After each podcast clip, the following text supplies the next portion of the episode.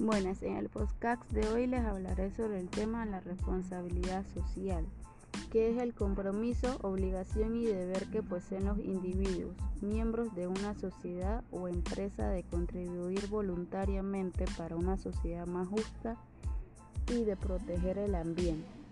Puede estar comprendida por acciones negativas y positivas, es decir, las primeras se refieren a abstenerse de actuar y las segundas a actuar es un concepto normativo pero no es obligatorio, es decir, no tiene fuerza de ley.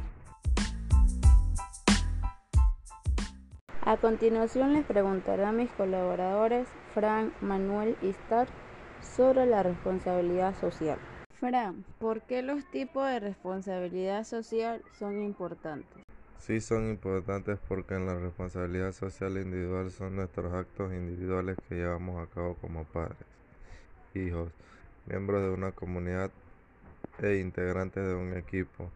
En la responsabilidad social empresarial son las actividades productivas y comerciales de las empresas que repercuten sobre el conjunto de la ciudadanía y el entorno de un modo mucho más amplio de las acciones individuales y por último la responsabilidad social pública es aquella que tienen las instituciones y las empresas administraciones encargadas de diseñar y ejecutar políticas.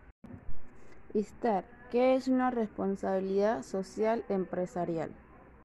La responsabilidad social empresarial es un equilibrio entre los resultados sociales, económicos y medioambientales de una empresa. Este equilibrio trata de satisfacer las necesidades y expectativas de los diferentes grupos de intereses que afectan a la empresa desde accionistas pasando por el personal, los clientes o la comunidad donde se desarrolla sus operaciones. Manuel, ¿cuáles son los motores de la responsabilidad social? Los principales motores de la responsabilidad son las grandes empresas porque a través de las cadenas de suministro a estos se van a trasladar y a exigir comportamientos responsables a las empresas que trabajan para ellas. Administración pública mediante la creación de leyes, la incentivación y a través de la introducción de criterios y requisitos en la licitación pública. Consumidores. Introducción, criterios de consumo responsables de sus hábitos y decisiones de compra. Capital de riesgo.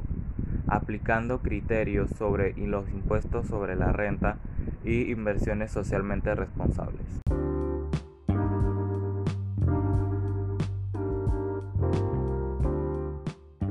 En conclusión, la responsabilidad social implica lograr la participación de la empresa en la comunidad.